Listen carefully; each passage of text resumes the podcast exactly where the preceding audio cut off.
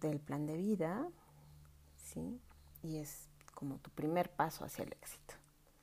Plan de vida es más que un montón de planes o deseos plasmados en una hoja.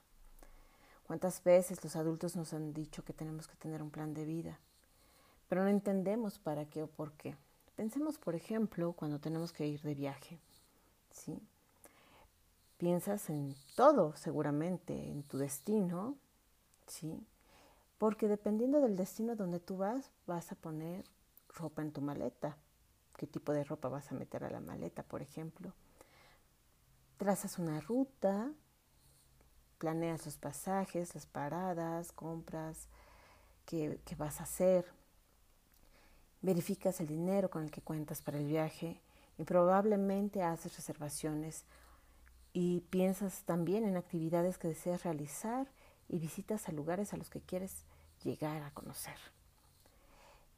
En el viaje seguramente puedes tener algunos contratiempos. A veces, por ejemplo, si viajamos en autobús o en avión, pues se retrasan algunos viajes.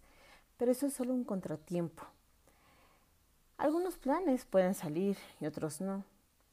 Pero si planeas bien tu viaje, los contratiempos pues son pequeñas nimiedades comparados con la diversión y el disfrute del viaje.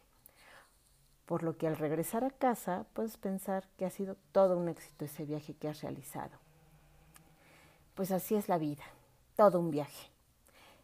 En la vida hay que pensar el lugar al que queremos llegar, por lo que es importante pensar en los pasos que hay que dar y ver aquellas acciones que deberás emprender, a veces solo y otras tantas en compañía de gente que quiere, que te quiere y que tú también quieres para poder llegar al lugar al que tanto deseas.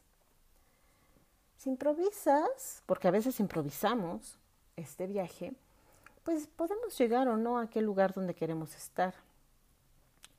Pero si planeas cada paso desde ahora, seguro podrás alcanzar tus sueños, con algunos contratiempos tal vez, pero cuando planeemos un lugar en el que queremos estar, es mucho más probable que logremos llegar ahí.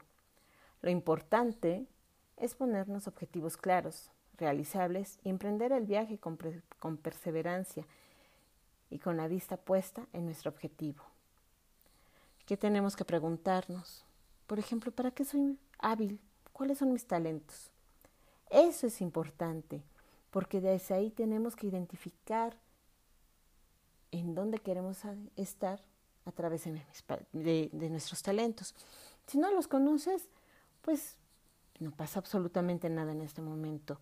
Lo importante es que tú aprendas a observarte, a identificar aquellas habilidades con las que cuentas. Todas las personas tenemos habilidades, todas las personas tenemos talentos o podemos desarrollarlos.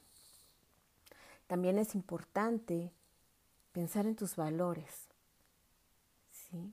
Eso es muy importante porque eso depende del lugar en el que queremos trabajar o desarrollar nuestra vida productiva. También es importante comprender nuestros intereses. Tal vez tú seas muy bueno en el área de la salud, por ejemplo, pero no te interese tanto. Entonces, ¿cómo puedes usar esas habilidades con las que tú ya naciste en otras cosas que te interesan? Por ejemplo, pensemos que te gusta la ciencia exacta y puedes entrar, por ejemplo, a biología, a microbiología, ¿no? Todo esto te puede ayudar para poder desarrollarte. Espero que estos tips te puedan ayudar y seguiremos platicando de este tema. Hasta luego. Hoy vamos a hablar acerca del amor. ¿Qué es el amor? ¿Cómo lo vivimos? ¿Qué hacer cuando una relación de pareja duele? El amor debe liberarnos, es compartir, es el cuidado de las personas, de nosotros mismos en relación con los demás. Lo podemos encontrar en muchas relaciones, por ejemplo en la familia, los papás, los hermanos, también en las amistades y por supuesto en la pareja. Cualquier relación debe de dignificarnos, liberarnos de las cadenas de la perfección. El amor se expresa desde la ternura y el respeto del otro. Sin embargo, algunas relaciones son dolorosas, decimos tormentosas o tóxicas. Entonces, ¿eso es amor?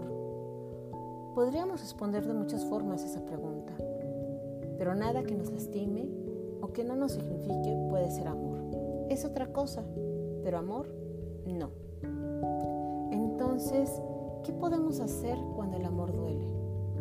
Aunque es complicado tomar decisiones, sobre todo cuando hay que considerar una separación, debemos apostar hacia el autocuidado siempre. Debemos apostar a nuestro respeto y mantener muy claro que si no hay un crecimiento por parte de las personas implicadas en una relación de pareja, es mejor decir adiós con la intención de mantenernos a salvo, mantener a salvo nuestro bienestar emocional, físico, mental y espiritual.